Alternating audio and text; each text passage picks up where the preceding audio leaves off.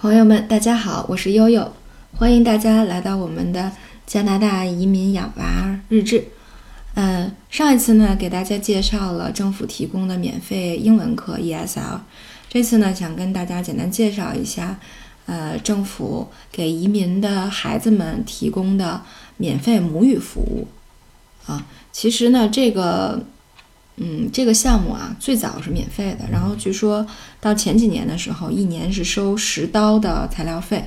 那后来就涨到了现在的二十刀的材料费。但是不管怎么样哈，呃，对于一个这个每周呃上一次，每次两个半小时的这种课程来讲，其实二十刀就是一个材料钱，呃，基本上对于我们来说是属于免费的。但是如果是国际留学生的话，是一年。呃，两百块钱。但即使这么算的话，嗯，他这一整年差不多是三十节课啊，每一节课基本上也不到十块钱，真的是非常划算。嗯，他提供的级别呢，是从这个幼儿园到八年级的学生，啊，也就是说，只要你在这一年的呃这个十二月三十一号之前满了五岁，你就可以去上这个课了，啊，嗯。然后大概每年的从五六月份一直到正式开课是九月份，这个阶段都可以在网上或者去实地进行报名。就是对于本地的小朋友来说呢，你只需要带着你的这个呃这个年龄的证明，比如出生证什么之类的，还需要带一个就是咱们上次说就是你要注册学籍，注册学籍完了之后，你就会有一个安大略省的学生学籍号。他们要带着这个学籍号，然后带着二十块钱就可以了。那国际留学生来讲呢，就是，呃，你要带着你的什么护照啊，然后各种身份证明啊，呃，然后呢还要呃拿一个开具的一个，嗯，这个学生的呃资质证明，就是有这这边学生资质的这么一个证明就可以了，呃。然后这选择范围呢还是非常非常的广泛的哈，因为中中国人肯定是呃目前我们所在的这个万锦市最大的一个族裔了，那呃中文的普通话、广东话的这个课程都是提供的。那其实对于其他的这个族裔的孩子来说，也有呃比如说阿拉伯语的，然后那个嗯希腊语的，什么呃。那个希伯来语的、日语的、意大利语的、韩语的，嗯，包括呃，就是还有看啊，嗯，这个俄语的，呃，还有越南语，就很多很多的这个我们可能都不是很熟悉的小语种，这边都会提供这种公益性质的呃母语教学。对，但是呢，就是因为中国人肯定是最多的哈，所以呢，对于这个中文普通话的教育是在，呃，我们家附近一个特别特别大的一个高中里面，然后所有的教室，大家可以看，最后每天每次去的时候，你就看这个特别特别大的一个停车场，然后汽车全都停满了，啊，然后所有的教室都是满的，然后每个教室里都有二十多个学生 在学中文，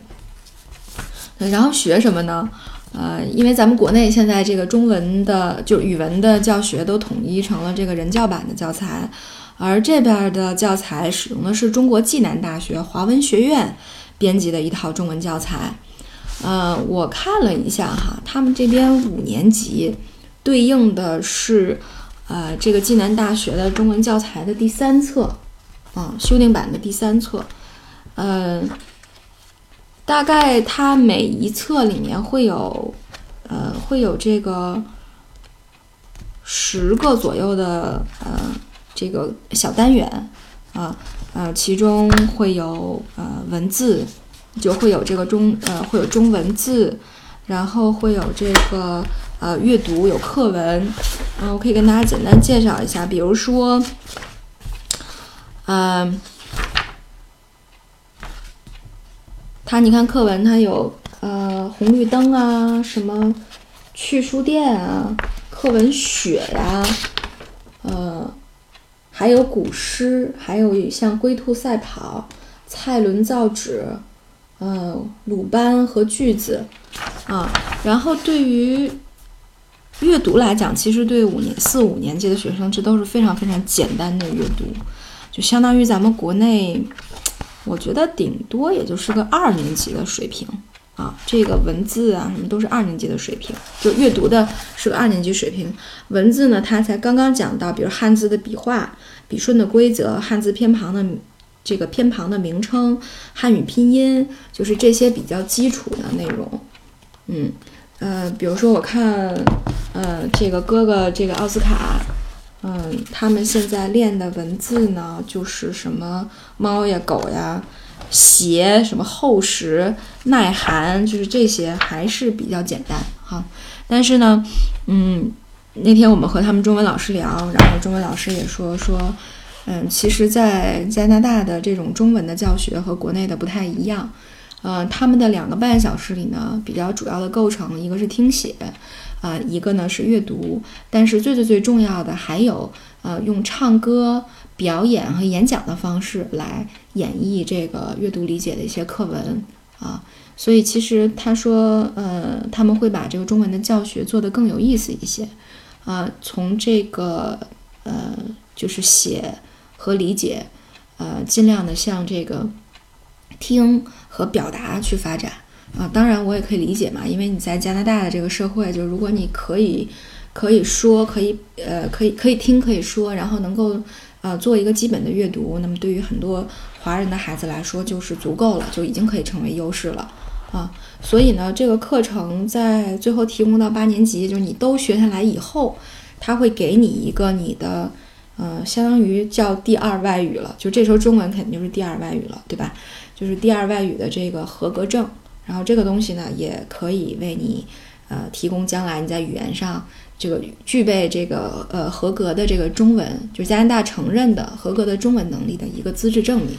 啊，所以这个呢是呃目前啊政府给这个嗯新移民的孩子提供的母语教学的情况啊，当然其他像广东话什么的我就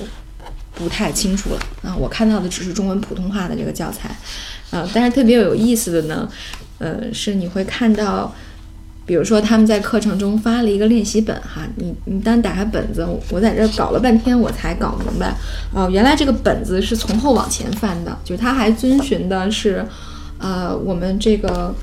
这个原来繁体字的这种书写的习惯，就是从从后往前翻，啊，从右往左写，啊。所以其实对于呃我我们北京来的小朋友来说还是不太习惯。但是呢，呃我我问奥斯卡先生，他上了两节课，我说你有什么感受呢？然后他就是觉得